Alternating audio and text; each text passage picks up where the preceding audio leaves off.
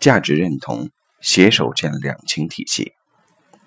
每个人的价值观都有可能随着成长而改变。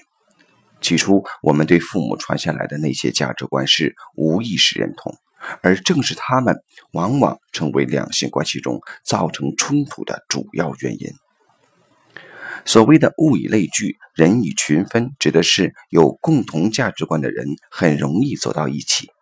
体现的是人类在意识深层次上的共性与相互认同，决定了什么对我们重要，什么不重要。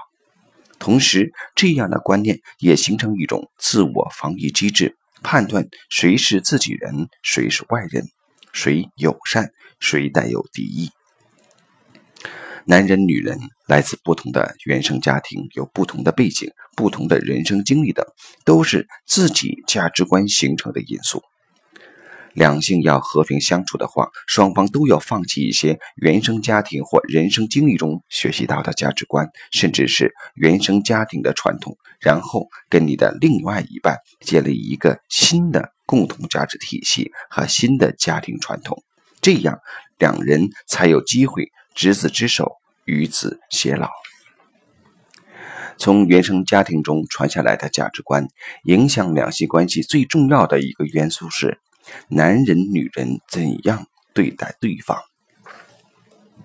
父母之间关系不和，父亲有第三者，母亲很委屈，觉得男人信不过；女儿同情妈妈，对爸爸生气，同样也继承了妈妈的价值观。男人信不过，带着这个价值观，当女儿长大去找男人时，很容易对男人挑剔。就算男人很爱她，她也认为男人信不过，不断质疑他，甚至把他推远、测试他。男人受不了了，真的找个红颜知己。这时，女人就更加肯定男人信不过。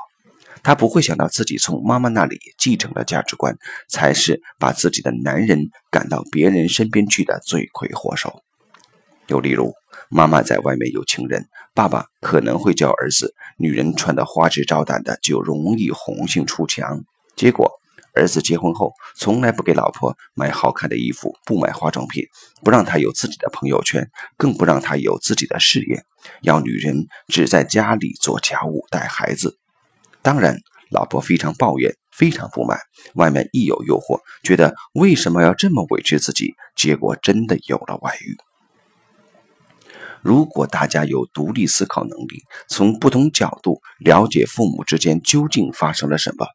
不是直接的全盘接受父母的价值观，那么自己的生活是不是可以折腾的少一点呢？